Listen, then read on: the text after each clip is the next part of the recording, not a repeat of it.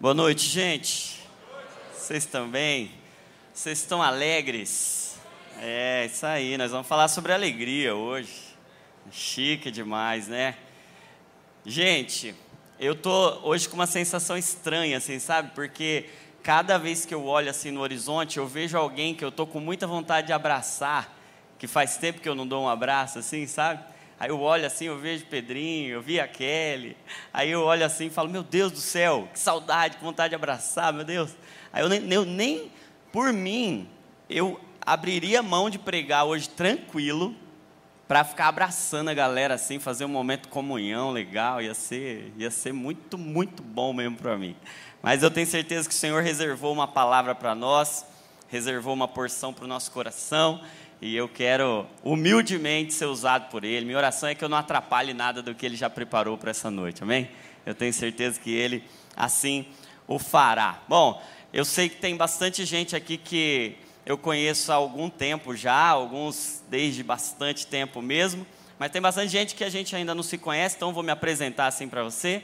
Meu nome é Jonatas, eu tenho 36 anos, eu sou da mesma categoria de base do Tiago, a gente a gente vem da mesma safra e, e é, é, uma safra boa, né? Safra 86 ali, grandes talentos, né? E eu sou casado com a Jéssica, como o Tiago disse, a gente tem 10 anos de casado, por enquanto, mas a gente vai bater aí o recorde que der para bater nessa terra aqui, a gente vai bater. E a gente tem duas menininhas, a Mariá, eu disse de manhã, né, que eu coloquei um apelido na Mariá de Mariavilhosa quando ela nasceu, né? Chique, né? Aí quando nasceu a segunda, Lívia, aí eu coloquei o apelido nas duas de Maria Liviosas. Fala aí. Ó. Aí agora eu estou numa enrascada, porque nós descobrimos há poucos dias atrás, e eu só estou contando isso para os íntimos, então fiquem bem privilegiados que nós estamos esperando nossa terceira flechinha, hein? Uou! Glória a Deus! Então, só para os íntimos, então, ó. Tem alguém assistindo online? Vai ter que virar íntimo meu agora para poder saber, né?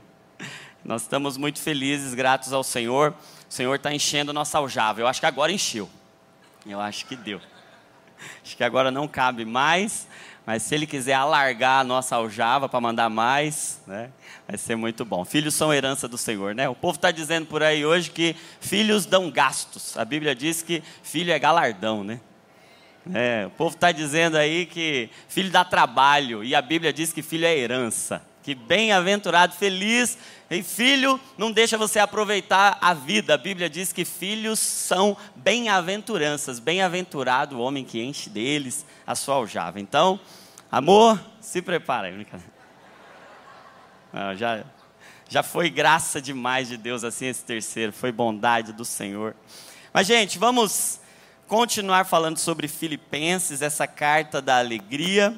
E eu quero convidar você a abrir a sua Bíblia em Filipenses, no capítulo 3. Filipenses, capítulo 3, no verso 1. A gente vai falar bastante sobre alegria. Filipenses 3. Nós vamos ler só o 1 por enquanto. E aí depois a gente vai lendo os demais versos. Filipenses capítulo 3, verso 1. Está escrito assim: Finalmente, meus irmãos, alegrem-se no Senhor. Escrever de novo as mesmas coisas não é cansativo para mim e é uma segurança para vocês. Eu vou ler de novo. Finalmente, meus irmãos, alegrem-se no Senhor. Escrever de novo as mesmas coisas não é cansativo para mim e é uma segurança para vocês. Feche seus olhos, Pai, essa é a tua palavra. Tua palavra é viva e é eficaz, a tua palavra é mais penetrante do que uma espada afiada de dois gumes, Pai. Só a tua palavra é apta para discernir pensamentos e intenções do coração. É só a tua palavra que vai na transição, que vai na divisa da alma e do espírito, Pai. Só a tua palavra cria o que não existe. É por meio da tua palavra, quando o Senhor diz haja, já houve, as coisas que não são se tornam, Pai. Nada, nada nessa terra é tão poderosa quanto a tua palavra, a tua palavra, uma só, uma palavra que seja, muda a nossa vida para sempre, liberta dos cativeiros e nos faz experimentar o melhor do Senhor e nos faz viver a alegria verdadeira, Pai. Obrigado por essa palavra, habita nesse ambiente, faz-se presente em nós para a glória do teu nome, em nome de Jesus, amém e amém. Irmãos, essa carta aos Filipenses, eu sei que vocês já vêm estudando ao longo dos, dos últimos domingos, os últimos dois domingos. Ela é uma carta à igreja de Filipos, e a igreja de Filipos é uma igreja que já nasce de um jeito peculiar. Eu não sei se vocês lembram, lá em Atos 16, Paulo está viajando em uma viagem missionária e ele tem o objetivo de ir para a Ásia. E aí o Senhor o impede. O Senhor diz: não vai. O Senhor fecha a porta. E aí, interessante isso, né? Como é que Deus fecha a porta para uma obra tão linda, para uma obra missionária? Ele quer levar o evangelho na Ásia e Deus impede. E Deus diz não.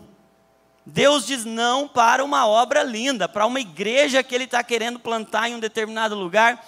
E essa igreja nasce de um não. Por quê? Quando Paulo está ali tentando entrar na Ásia, ele não consegue, a Bíblia não diz quais são as circunstâncias, mas diz que o Senhor o impediu, que o Senhor fechou a porta. À noite ele tem uma visão.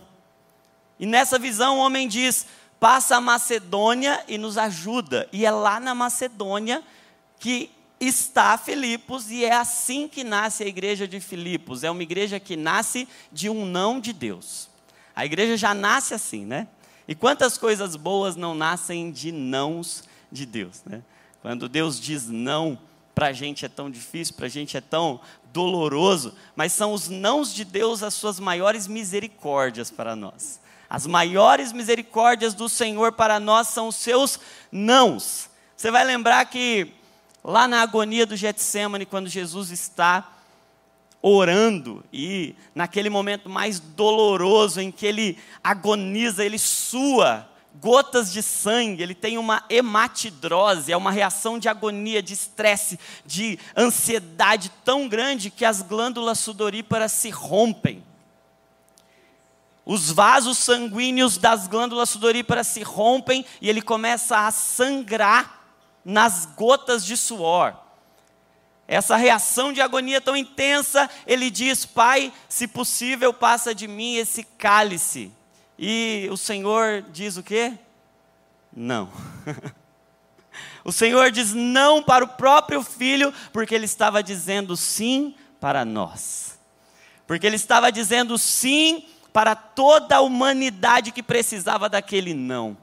O Senhor estava dizendo sim para Paulo entrar na Ásia, não para entrar na Ásia, porque ele estava dizendo sim para Filipos. Sabe quando Deus quer usar a gente para dizer um não? porque esse não vai ser um sim para nós e para tantos outros que precisam da manifestação da misericórdia do Senhor, mas poucos têm a maturidade para ouvir o não de Deus, para descansar no não de Deus, mas a realidade é que essa carta agora para essa igreja que nasce de uma frustração, é uma carta que o contexto é frustrante.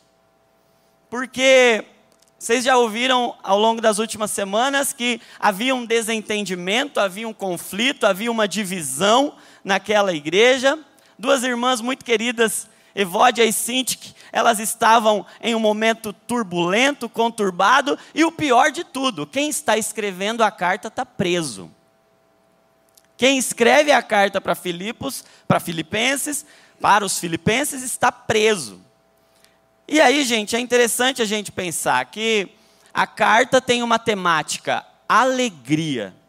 E o contexto da igreja é um contexto de frustração, é um contexto de sofrimento, é um contexto de não. Ela nasce no não e vai sendo agora regada a nãos. Mas como vocês já ouviram ao longo das últimas semanas, o Senhor quer que a gente encontre uma alegria muito mais profunda do que a alegria da boa vida. E a alegria do egoísmo, do pensar em si mesmo. E há uma verdade aqui: a verdadeira alegria, ela nasce da nossa frustração. Ela nasce da frustração dos nossos planos. Sabe por quê? Porque a Bíblia vai nos dizer que os planos de Deus, ou os pensamentos de Deus, são muito mais altos do que os nossos. Então só tem um jeito da gente viver a vontade de Deus: é se Ele frustrar a nossa, sim ou não? O único jeito da gente viver o melhor é se Deus não deixar a gente viver o que a gente quer. É se orações nossas não forem atendidas. Se Deus dizer, disser não, como ele disse para Maria e para Marta quando Lázaro está enfermo. E o que que a demora de Deus significa? Não, não vou agora, porque eu não quero curar. Porque curar é uma coisa, ressuscitar é outra coisa. E ressuscitar traz muito mais glória para Deus do que curar. Então, para os amigos, ele pode dizer não. Para os amigos, a demora de Deus é a eternidade tocando ensinando a gente a confiar e a descansar nele.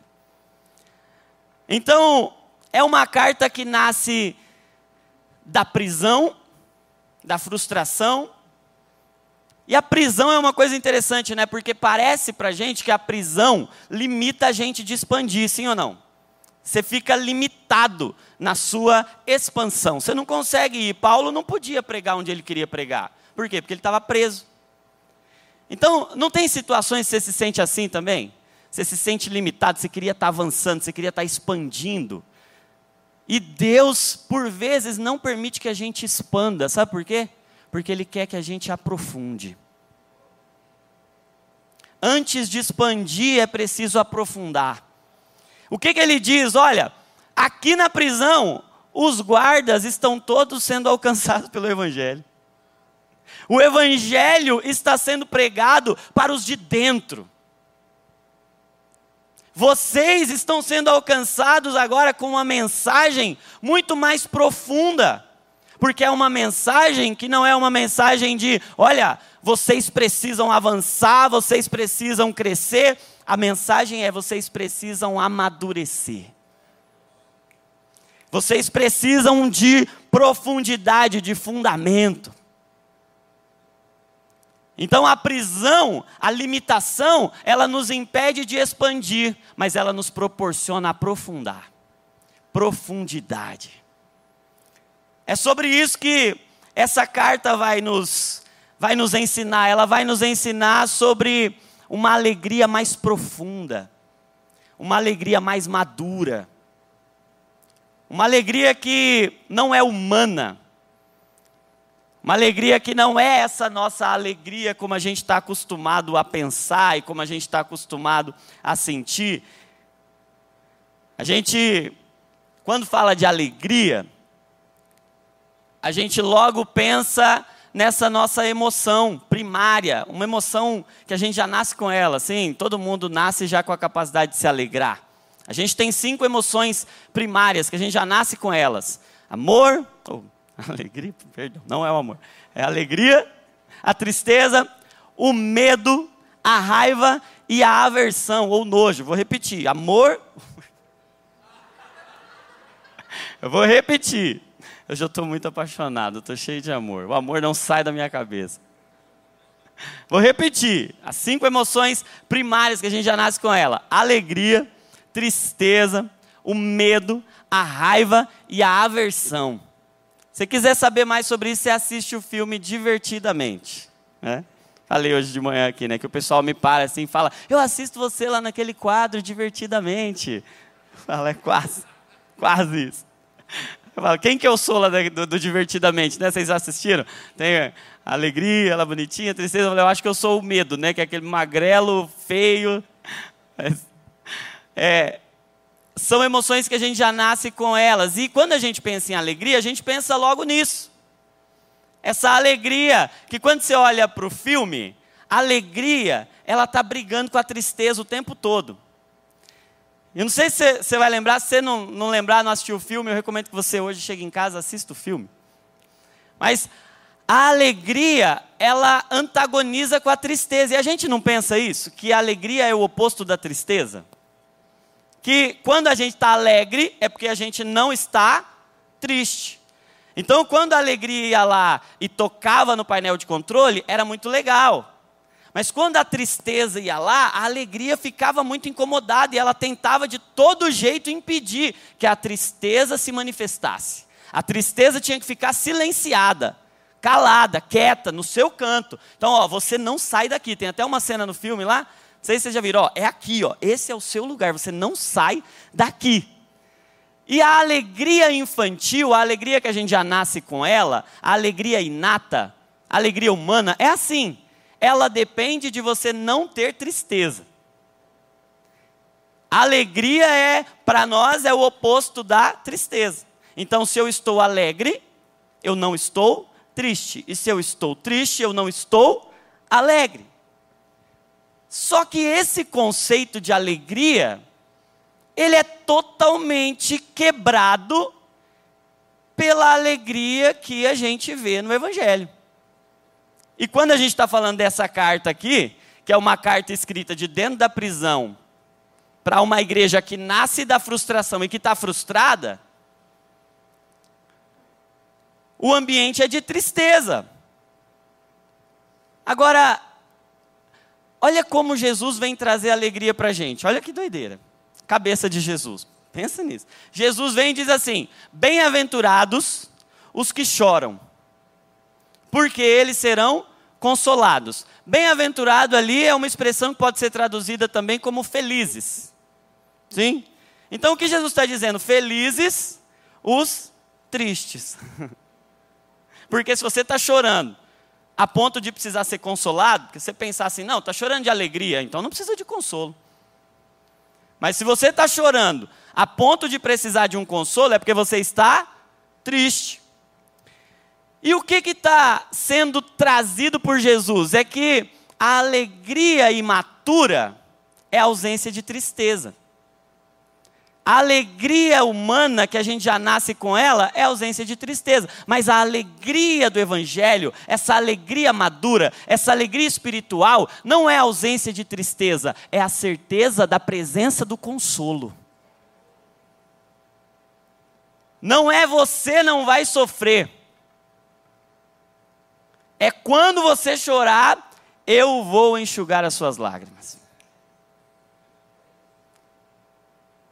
Não é uma promessa de que você não vai sofrer, ou para você estar alegre, você não pode estar triste. Por isso que quando você vem para a igreja e alguém vem aqui e pergunta assim: vocês estão felizes? E tem hora que você não está, gente. E aí você fala assim: eu vou falar que estou, mas não estou. E aí a gente acha que a gente não pode estar. Porque se a gente está feliz, a gente não pode estar triste. E na presença do Senhor, até a tristeza salta de alegria. A gente até vem uns versículos inventados assim. Mas o fato é que estar feliz na equação de Jesus pode incluir estar triste. Porque o que muda ali é que agora, mesmo triste, a gente tem uma promessa: a presença. A presença. Sabe o que eu acho lindo? É que eu, como médico, vejo o poder de uma especialidade médica chamada anestesiologia. O anestesista é poderoso demais, gente. Pensa no médico poderoso, é um anestesista. E seria muito mais legal, muito mais atraente Seria muito mais fácil da gente pregar o Evangelho se Jesus tivesse dito assim: Eu vou, mas eu não vou deixar vocês sozinhos, eu deixarei o anestesista. Por quê? Porque ele vai proporcionar em vocês um anestésico muito gostoso. A presença do Espírito Santo vai te anestesiar e você não vai mais sentir dor. Você não vai mais sentir tristeza, você não vai mais sentir medo, você não vai mais sentir raiva. Todas as emoções ruins, ele vai te anestesiar. Seria legal um mundo sem dor. Seria legal um tempo onde a gente não se entristecesse. Seria legal se a gente não tivesse medo. Seria. Seria. Mas não é o plano de Deus para esse tempo. Por isso que ele não disse, eu vou deixar um anestesista, ele diz, eu vou deixar um consolador. Sabe por quê? Porque a dor, nesta era, ela tem propósito. Sabe por quê? A tristeza, nessa era, ela tem propósito. O medo, nessa era, ele tem propósito. Cada espinho que a gente encontra numa rosa tem um propósito. É lembrar a gente que nós não fomos feitos para este mundo, cara. É nos trazer de volta para o lugar de onde nós não deveríamos ter saído é nos chamar de volta, é nos atrair para Ele. Cada emoção é uma atração, é um convite para Deus. Toda emoção é um convite para a presença. Sabe que uma das grandes propostas e do que Paulo advoga aqui aos filipenses é que toda preocupação deve nos conduzir à presença dele nos fazer esse caminho da preocupação para a presença. E aí a gente às vezes acha que é ruim se emocionar com essas emoções. Por exemplo, quem aqui gosta de ficar triste?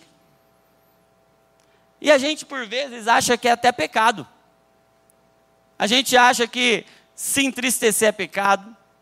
A gente acha que sentir medo é pecado. A gente acha que ficar irado é pecado. Mas sabe que o próprio Deus se entristece? Cara? A Bíblia diz: não entristeçais o Espírito Santo de Deus. O Espírito Santo fica triste. Está em pecado? A Bíblia diz que o Senhor se ira. Você pode se irar também, a Bíblia diz: irai-vos e não pequeis. A gente pode experimentar, olha que coisa interessante, gente. O próprio arrependimento, o arrependimento é uma tristeza é uma tristeza que te empurra para a mudança.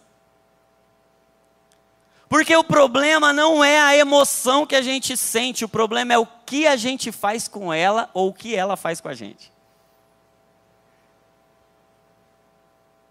Vou contextualizar um pouquinho, se quem assiste o Divinamente já ouviu falando isso, com certeza. Mas a palavra emoção é uma palavra latina que é a palavra emovere, que é mover, movimento. Emoção é um movimento, ela quer te colocar em movimento. A questão é para onde ela te movimenta, para onde ela te empurra. O pecado não está na emoção, o pecado está para onde ela te empurra, para onde ela te movimenta. Até fiz uma paródia, né? Vocês já conhecem a minha paródia? Tem a música da Cassiane, né? Deus não rejeita a oração. Vamos lá, canta. Vocês não são penteca, não?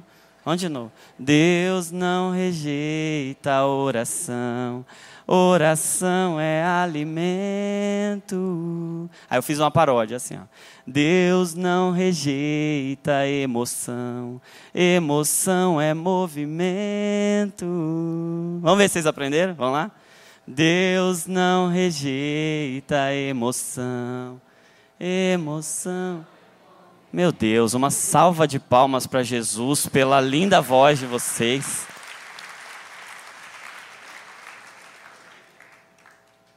A questão é A questão é para onde ela vai nos movimentar? Porque o arrependimento é uma tristeza que movimenta a gente para a mudança. Existe tristeza que opera para a vida e existe tristeza que opera para a morte. Mas o que, que a gente faz na nossa imaturidade? A gente diz assim: não, não posso ficar triste, tristeza fica aqui. E eu vou reprimindo cada emoção ruim, porque eu acho que não condiz com o Evangelho. E aí a gente vai vivendo nesse mecanismo que durante muito tempo a gente achou que era o certo, e hoje, graças a Deus, o Senhor tem aberto os nossos olhos que o caminho do Evangelho não é sobre reprimir as nossas emoções, é redimir as nossas emoções. Não é reprimir, prender e dizer tristeza, você não pode aparecer. Medo, você não pode aparecer. Ansiedade, você não pode aparecer. Raiva, você não pode aparecer. Fica aqui escondidinha, sufocada Fica aqui nesse quartinho, nesse cômodo. Por quê? Porque você não pode se entristecer. Porque tristeza é o oposto da alegria. E você é cheio do Espírito Santo. E o Espírito Santo tem um fruto. O fruto do Espírito é amor, alegria, paz, paciência. Mas sabe o que eu descobri, gente? As nossas emoções são as sementes que plantadas em Cristo vão produzir o fruto do Espírito. Presta atenção nisso. Ó. As nossas emoções são as sementes. Emoção é como uma semente. Você pega ela e planta na boa terra de Cristo. E aí, essa semente, plantada numa boa terra, cuidada pelo Senhor, ela vai produzir um fruto. Sabe por quê? Fruto do Espírito é amor, alegria, paz, paciência. O que, que é isso, gente? São as nossas emoções amadurecidas pelo Senhor. Porque qual é o único jeito de você desenvolver paciência? Passando raiva. É quando você pega a sua raiva agora e semeia e lança sobre ele. Por isso que a palavra do Senhor vai nos dizer, lançando sobre ele toda a ansiedade, porque ele tem cuidado de vós. O que, que você faz? Você pega essa ansiedade, essa semente, e lança, semeia na terra boa de Cristo. Se você pega e esconde, sufoca, reprime, você mata a semente. Sabe quem são as pessoas que mais contribuem para a nossa maturidade espiritual para a gente parecer com Jesus? São as pessoas que mais causam tristeza na gente, que mais causam raiva na gente. Por isso que o casamento é o maior amadurecedor de pessoas. Os relacionamentos. Ó, vou falar uma coisa muito poderosa. Quem é a pessoa que mais te faz passar raiva? Se essa pessoa está perto de você, dá um abraço nela e fala assim: obrigado porque você está me fazendo me parecer mais com Jesus. Mas o que, que a gente faz? A gente aborta o processo, a gente corta o processo, a gente diz: não, está me fazendo passar raiva, essa situação está me gerando medo. Então o que, que eu faço? Corta. Por quê? Porque se eu tenho o fruto do Espírito, eu não posso passar por tristeza. Está me entristecendo, vou separar. E o que, que o Senhor quer que a gente faça? Pegue cada emoção e semeie nele. Por que, que eu estou dizendo isso antes da gente entrar no texto de fato de Filipenses? E o Tiago falou que eu podia ir até a hora que eu quisesse, então eu vou. Brincadeira, não vou não. Agora, esse processo de maturidade da alegria é um processo muito importante. Eu queria dar um, um título para essa mensagem, para esse. Só para ficar lá no YouTube depois do, do, canal, porque tem que ter um título lá, né? O título poderia ser assim: ó, Alegria é assunto sério no céu. Alegria é um assunto sério no céu. Essa frase é tão boa que não podia ter sido eu para ter criado, né? É do C.S. Lewis. Obviamente, né? Alegria é um assunto sério no céu. E por que que essa frase é tão boa? Porque para gente, alegria e seriedade são opostos. Então, se você está alegre, você não está sério, sim ou não? Você está tá com cara de sério, então é porque você não está alegre. Você está alegre é porque você não está levando a sério. E a gente, por vezes, teve também essa tendência. Quantos cristãos carrancudos você não encontrou? Pessoas que eram sérias e que precisavam ser sérias, por quê? Porque o evangelho é coisa séria. Então eu tenho que levar com seriedade. Posso ficar dando risadinha aí? Fazer piada em cima do púlpito? Não. Rir de piada. Meu Deus, que blasfêmia. Porque a gente achou que seriedade é o oposto de alegria, mas quando a gente olha para a palavra de Deus, Deus leva a alegria muito a sério. E essa carta é uma demonstração de que Deus leva a nossa alegria tão a sério, mas tão a sério, tão a sério, que Ele quer nos ensinar a desenvolvê-la em qualquer tempo da vida. Em qualquer estação da vida, Ele quer nos ensinar a encontrar essa alegria. Alegria é um assunto sério para Deus. Alegria é um assunto sério no céu. A sua alegria, o seu coração importam muito. Como você está, como está seu coração, importa demais. A Bíblia diz sobre tudo que se deve guardar. Ou seja, sobre tudo significa sobre tudo. Entendeu? No original ali a palavra tudo significa tudo. Sobre tudo que você deve guardar, guarda o seu coração. Por quê? Porque dele depende toda a sua vida. Provérbios 15, 13 diz assim: O coração alegre, ele aformoseia o rosto. Olha o rosto do Busato, cara. Alegre, cara. Alegre, aformoseia. Por quê? Olha o princípio. O que acontece no nosso coração se manifesta no nosso exterior. O que acontece no nosso coração transcende para o nosso físico, para o nosso exterior, para o nosso corpo. Quantas doenças que a gente não tem, que a gente chama de psicossomáticas? O que, que é isso? Cara? É um problema da alma, da psique, do coração, que se exterioriza, que se manifesta no corpo. Agora, a continuação do versículo 13 de Provérbios 15 diz: O coração abatido, ele oprime o espírito. Pensa nisso. Coração alegre se manifesta e ele impacta, ele influencia o seu corpo. Mas o coração abatido, ele impacta, ele influencia o seu espírito. Existem opressões espirituais que não são demônio. São uma alma batida, cara. Aí o cara fala, é demônio, tem que orar para expulsar. E por vezes, o que tem que fazer é cuidar das emoções. Cara. É transicionar essas emoções, amadurecer essas emoções, é entrar num processo e aceitar esse processo com alegria. Com alegria. Eu gosto de dizer que emoção não é demônio, emoção é hormônio.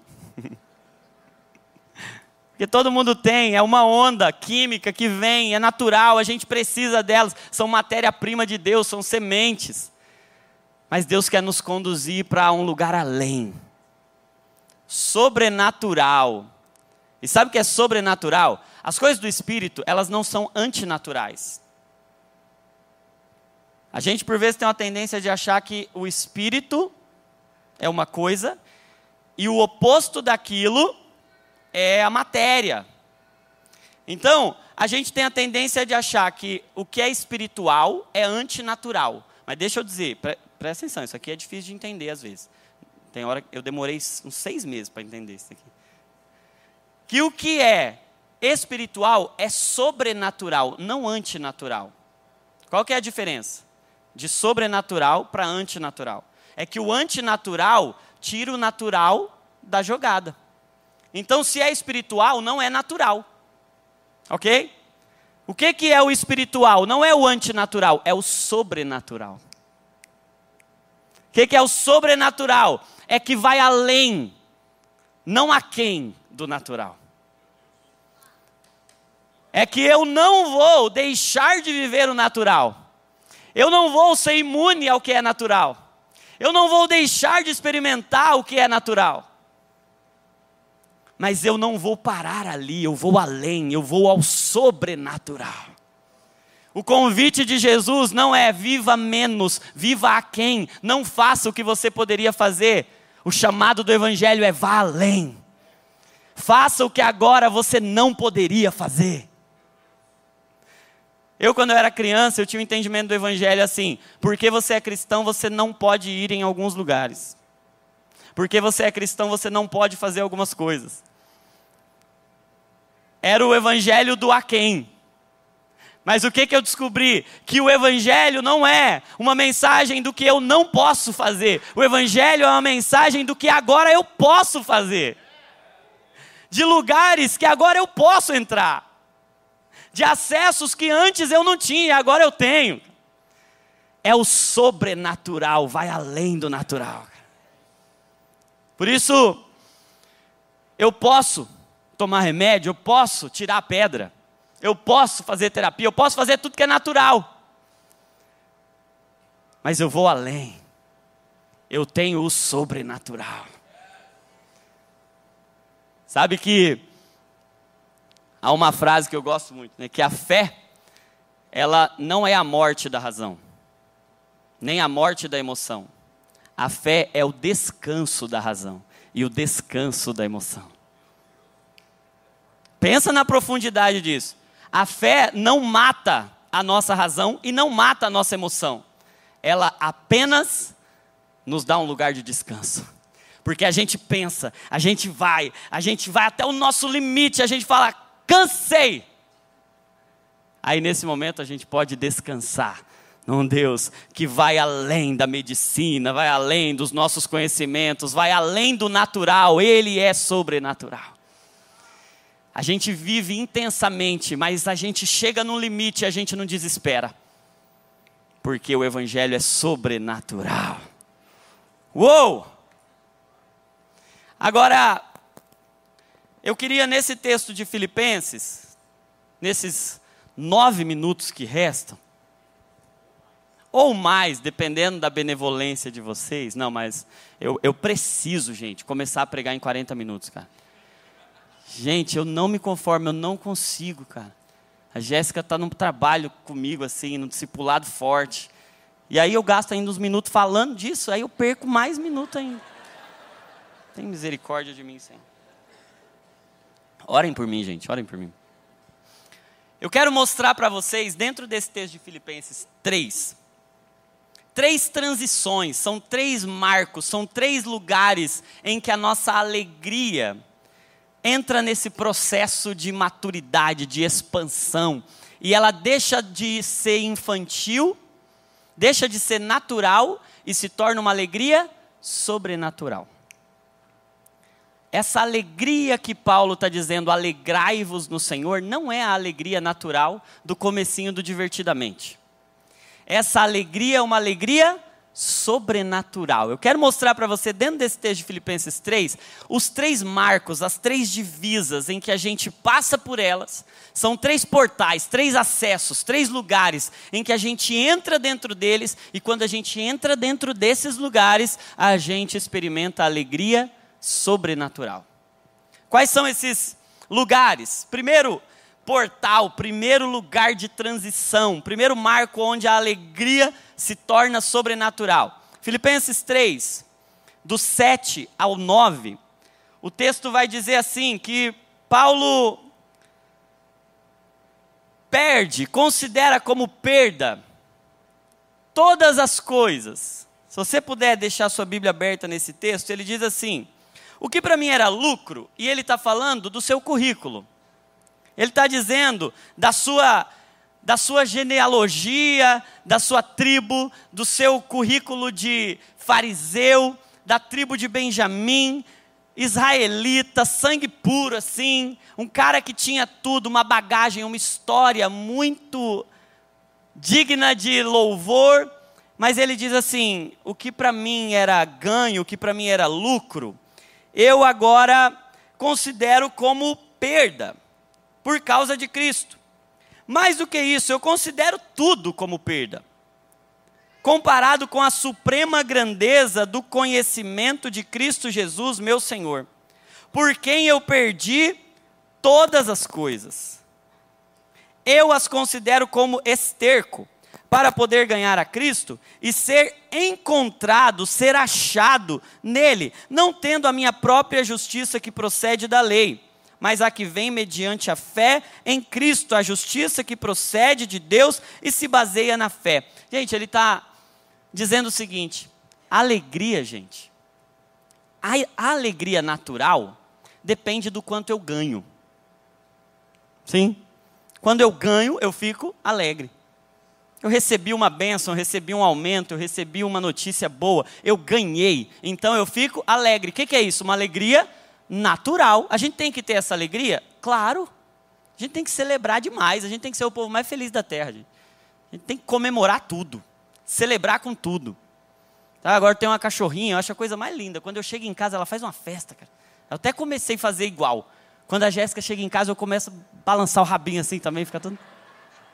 Por quê? Porque eu estou celebrando. Celebrar é coisa linda demais. Ganhar é muito bom. Mas sabe o que a alegria sobrenatural nos ensina? Que o portal, essa transição, esse lugar onde a gente experimenta a alegria sobrenatural, não é quando a gente ganha, é quando a gente entrega. Então, o primeiro portal, o primeiro lugar onde a gente é transformado numa alegria sobrenatural, não é ganhar, é entregar. Alegria imatura, alegria natural é ganhar. Alegria sobrenatural é entregar. Como assim entregar? Porque Paulo diz assim: eu perdi tudo. Porque quem ganha agora não é quem ganha. Quem ganha agora é quem é conquistado por Jesus. A alegria sobrenatural não é o quanto eu ganho. A alegria sobrenatural é quanto Cristo tem de mim. É quanto. Foi, teve um acréscimo, está igual São Paulo Palmeiras hoje. Não acaba mais, 12 minutos de. Aí, glória a Deus pelos acréscimos. Não é sobre o quanto eu ganho, é sobre o quanto eu sou ganhado. É sobre o quanto eu me entrego. E aí, se não é sobre o quanto eu conquisto, mas sobre o quanto eu sou conquistado por Jesus, eu lembro que algumas vezes o Senhor apareceu para alguém e essas pessoas tiveram algumas perdas. E eu descobri, gente, que em Cristo a gente nunca perde. A gente só entrega. A gente não perde, sabe por quê? Porque a gente está num lugar. Paulo diz, ele coloca um, uma categoria chamada mais que vencedores. O que, que é um mais que vencedor? Porque o máximo que alguém pode ser é o quê? Vencedor. Não existe esse negócio de mais que vencedor. É vencedor. Se ele ganhar, ele é vencedor. Se ele perder, ele é perdedor. O que é ser mais que vencedor? Mais que vencedor é você estar tá num lugar que quando você ganha, não tem como ir além. E quando você perde, não tem como cair de lá. Porque nenhuma derrota faz um mais que vencedor se tornar um perdedor. Então, no Evangelho, a gente não perde, a gente entrega. A gente só entrega. Porque Deus nunca quis o que a gente tem. Toda vez que Deus pede algo para nós, Ele não quer o que a gente tem, Ele quer nos dar quem Ele é. Como assim? Você lembra da mulher samaritana na beira do poço? Jesus chega para ela e pede. Aí ele fala assim: dá água para mim. Aí ela vai, dá, ok. Mas Jesus disse: se você soubesse, quem é que está falando com você? E o dom de Deus que está aqui dentro de mim, você me pediria água e eu te daria. Quem é a água, gente? Ah, é Deus. Ele não queria a água da samaritana, ele queria entregar a verdadeira água para ela. Quando ele chega para Abraão, olha isso. E ele fala: Abraão, dá seu filho para mim. Ele queria o filho de Abraão. Tanto é que ele nem pegou. Porque o que ele queria não era o filho de Abraão. O plano de Deus era entregar o próprio filho para Abraão. era entregar o filho não por Abraão, mas por toda a humanidade. Mas quando Deus nos pede alguma coisa, Ele não quer o que a gente tem, Ele quer dar o que a gente não tem. Ele não quer dar apenas o que a gente não tem, Ele quer dar quem a gente não tem, Ele quer dar Ele para nós. Agora, é tão lindo isso, que a gente pode olhar para o Evangelho como um lugar que não nos falta mais nada. Por isso que o Salmo 23 vai dizer: O Senhor é o meu pastor e de nada eu tenho falta. Não me falta mais nada. Porque no Evangelho, o que me falta não é o que eu ainda não recebi. No Evangelho, o que me falta é o que eu ainda não entreguei. Lembra do jovem rico? O jovem rico tinha tudo, não tinha? cara tinha tudo. Rico. Devia ser bonito. Cara tinha uma, um, uma conduta moral excelente, religiosa excelente. Ele chega para Jesus e fala: está faltando alguma coisa, o que, que eu tenho que fazer ainda? E aí Jesus diz: entrega tudo. Por quê? Porque o que falta não é o que você ainda não recebeu. O que falta é o que você ainda não entregou. Sabe que a falta que tem aí dentro do seu coração não vai ser preenchida quando você receber alguma coisa. A falta que tem aí dentro do seu coração vai ser preenchida quando você entregar. Porque o Evangelho é esse lugar onde a gente é mais que vencedor. Não tem como cair desse lugar. E quando a gente ainda está em falta, é porque a gente ainda não entregou. Vocês lembram de Jacó? Jacó segurou o anjo, segurou o anjo e não quis soltar. Jacó lutou com Deus. E a Bíblia diz que Jacó prevaleceu. Ou seja, na nossa linguagem, Jacó ganhou. Mas tem como ganhar de Deus, gente? Tanto é que ele saiu todo desconjuntado, sim ou não? A Bíblia diz que ele saiu mancando, todo desconjuntado. Ele ganhou de Deus? Sabe o que aconteceu ali? Jacó venceu porque ele perdeu. porque ele entrou Jacó e saiu Israel. Jacó morreu ali. Nasceu Israel, cara. Ele entregou Jacó e recebeu Israel. Porque a alegria de verdade não é sobre receber, a alegria de verdade é ser como Cristo. Ele, mesmo sendo Deus, não teve por usurpação ser igual a Deus, mas o que ele fez? Se entregou. Esvaziou-se. Ele entregou tudo, porque a alegria de verdade não é sobre o que eu ganho. A alegria de verdade é o ser conquistado pelo Senhor. Segundo, no verso 10 e 11, ele vai trazer um outro portal, um outro lugar, um outro marco. E ele diz assim: no 9 ele está dizendo que eu seja conquistado pelo Senhor, para que eu possa conhecê-lo e eu possa experimentar a virtude da sua ressurreição. e a comunicação de suas aflições, sendo feito conforme a sua morte, para ver se de alguma maneira eu posso chegar à ressurreição dentre os mortos. Sabe que o segundo portal que a gente entra, segundo lugar onde a gente entra e a gente vai para esse sobrenatural da alegria é a ressurreição.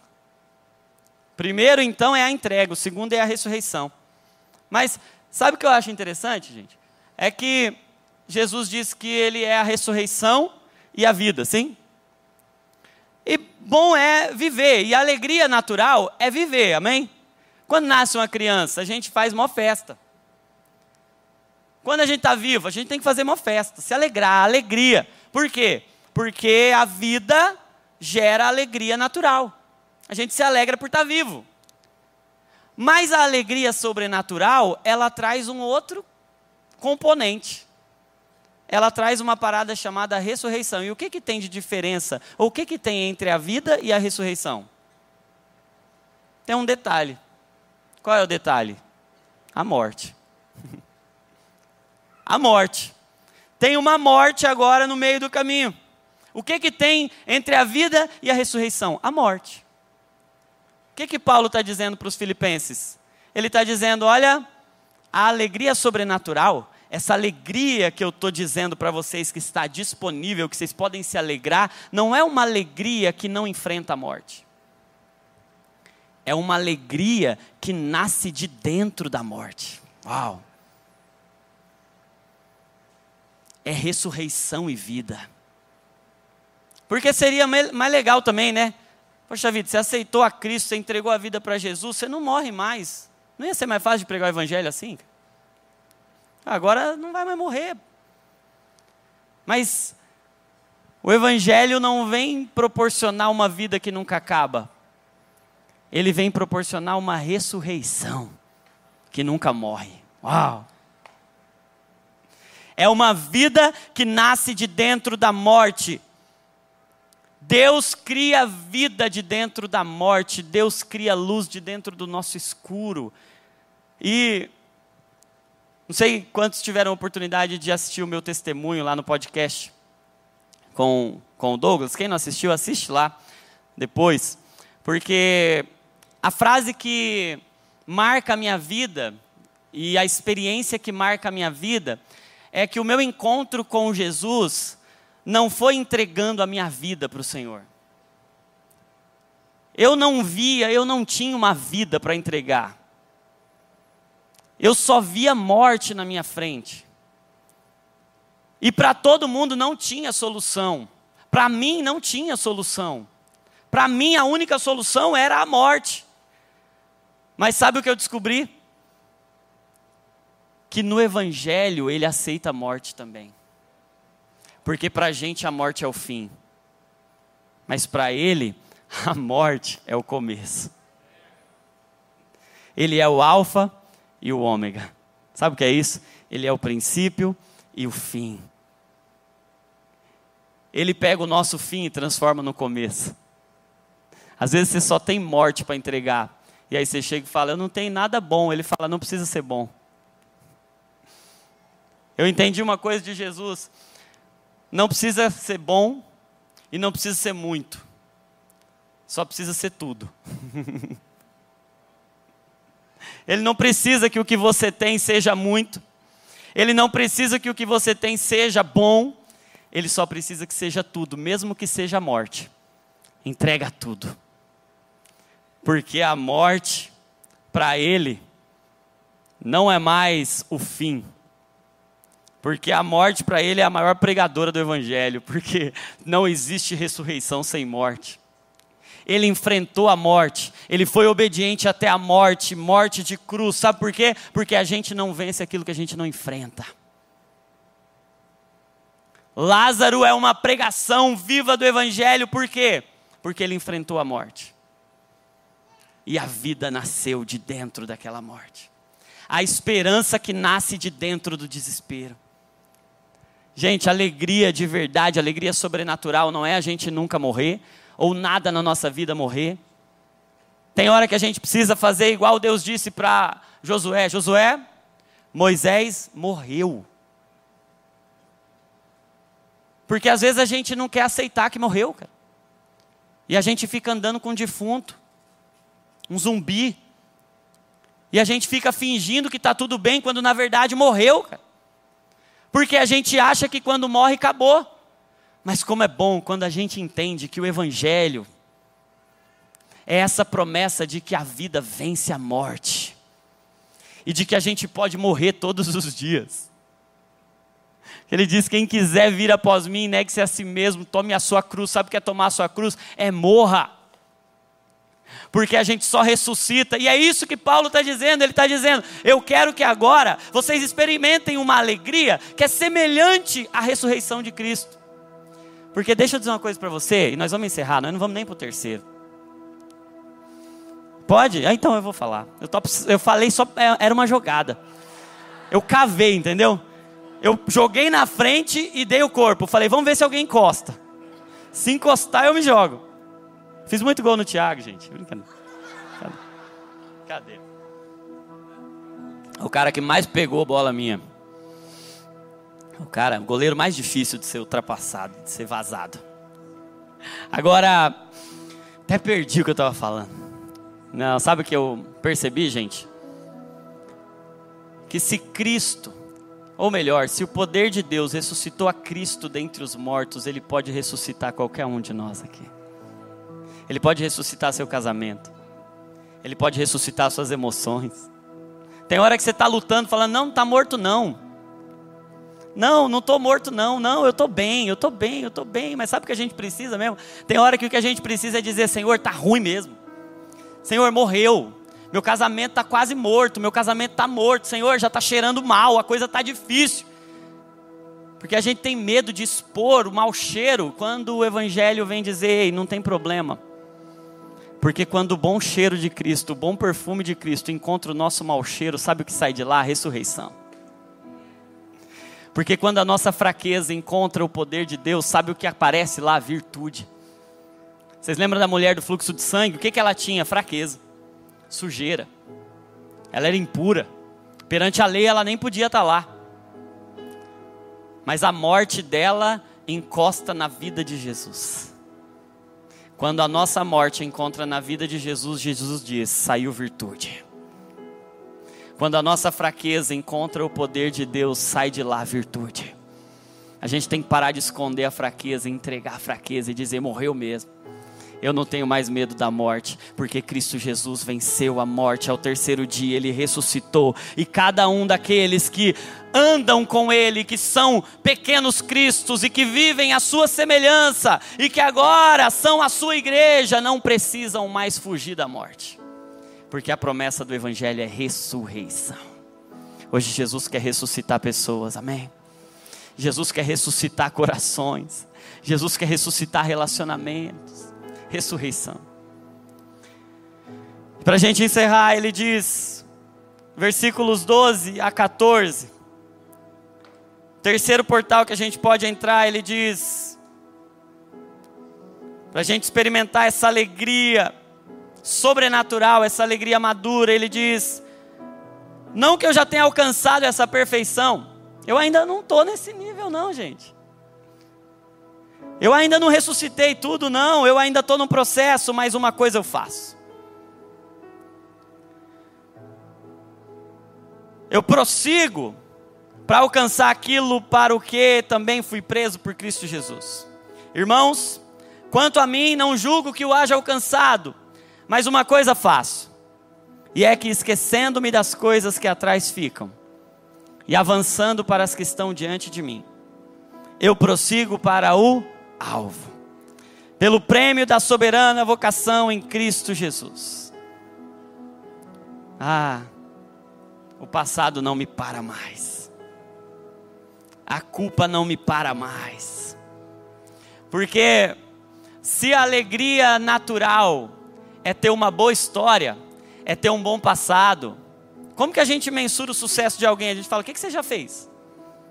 Qual é seu histórico? Você pode olhar hoje para mim e você vai falar se eu sou bem sucedido ou não, pelo meu histórico, pelo que eu já realizei. Mas a alegria sobrenatural não tem a ver com o meu histórico do passado. A alegria sobrenatural tem a ver com o meu alvo. Não tem a ver com de onde eu vim, tem a ver com para onde eu vou. Ah. Eu não sei qual é o seu passado. Eu não sei quais são as marcas que você carrega, eu não sei quais são as suas cicatrizes. Eu não sei quais são as culpas, as amarras. Eu sei que não é isso que define a sua alegria, cara. Porque o que define a sua alegria não é o que aconteceu no passado, é o alvo que tem diante de você. O alvo é Cristo Jesus. É a presença dele. Mas sabe que o único jeito de entrar no novo é deixar o velho. O maior inimigo do novo é o velho. A gente está diante do alvo, mas algumas amarras nos prendem, cara. Culpa. Sabe que a coisa mais natural que o homem faz é achar um culpado. Desde o Éden, a gente está procurando um culpado. Não, foi a mulher que o Senhor me deu. Não, foi a serpente. Então foi, foi a mulher, foi o senhor, foi a serpente, a culpa é de qualquer um, porque o olhar humano, a mentalidade humana está procurando um culpado. Vocês lembram daquele cego de nascença que é trazido para Jesus e aí as pessoas estão perguntando assim para Jesus: Jesus, quem é o culpado para esse homem ser cego? É ele ou seus pais? Quem foi que pecou para que esse homem tenha nascido cego? E aí Jesus diz assim: nem ele, nem os pais. Foi assim para que a glória de Deus se manifeste na vida dele. Sabe por quê, gente? Presta atenção nisso. A mentalidade humana está sempre procurando o culpado. A mentalidade divina está sempre revelando o propósito. Enquanto a gente está lá, a culpa é dos meus pais, a culpa é da esposa, a culpa é do marido, a culpa é do chefe, a culpa é daquela traição que eu sofri, a culpa é da rejeição que eu sofri, a culpa é disso, a culpa é daquilo, a culpa é daquilo outro, e a gente fica procurando culpados. O Senhor está querendo revelar o propósito, o alvo é Cristo. O que define a nossa alegria não é de onde a gente veio, é para onde a gente está indo, é o alvo. Para isso, eu deixo as coisas que para trás ficam Sabe que a maior libertação que pode acontecer não é uma libertação de demônio. A maior libertação que pode acontecer hoje é a gente ser liberto das amarras do passado. É isso que o Senhor quer fazer com a gente hoje, amém? Eu quero te convidar a se colocar de pé. Há uma alegria sobrenatural do Senhor nessa noite.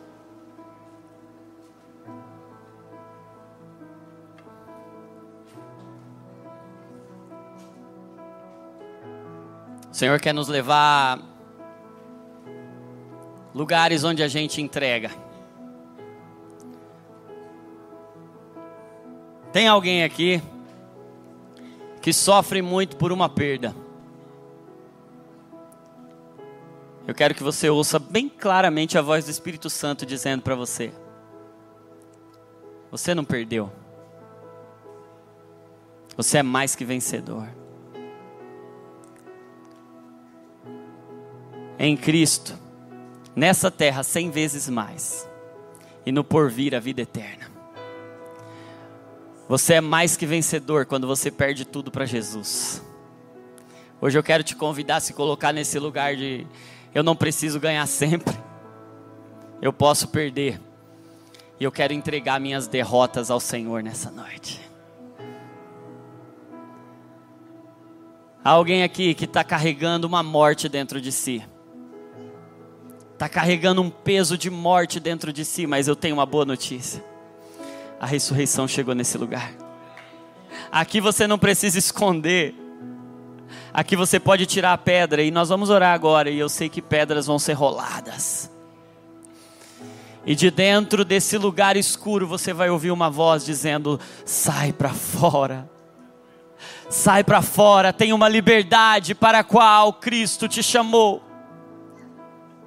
Tem gente que está viva, mas não tem coragem de tirar a pedra, está vivendo dentro de uma cova. Hoje o Senhor está querendo te trazer para a liberdade. Tira essa pedra. É ressurreição e vida, não precisa esconder a morte. Ah, o Senhor quer revelar um propósito para você hoje. Sabe qual é o propósito dele? É a presença. A presença dele te revela um propósito. E o propósito dele te faz abençoar pessoas. Eu sei que tem alguém que precisa deixar o passado para trás hoje. Deixa eu dizer uma coisa para você: Jesus te perdoou.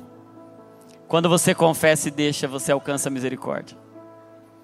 Esse é o momento de você tomar posse desse perdão do Senhor e deixar o seu passado para trás. Tinha gente que estava presa, sabe? Não estava avançando, sabe por quê? Porque não conseguia desgrudar do passado, porque estava igual a mulher de Ló estatizado. Lá uma estatuazinha. Mas hoje o Senhor quer te libertar das amarras do passado, para te levar a esse lugar. O que importa não é o que passou, o que importa é para onde eu estou indo. Eu prossigo para o alvo, para o prêmio da soberana vocação em Cristo Jesus.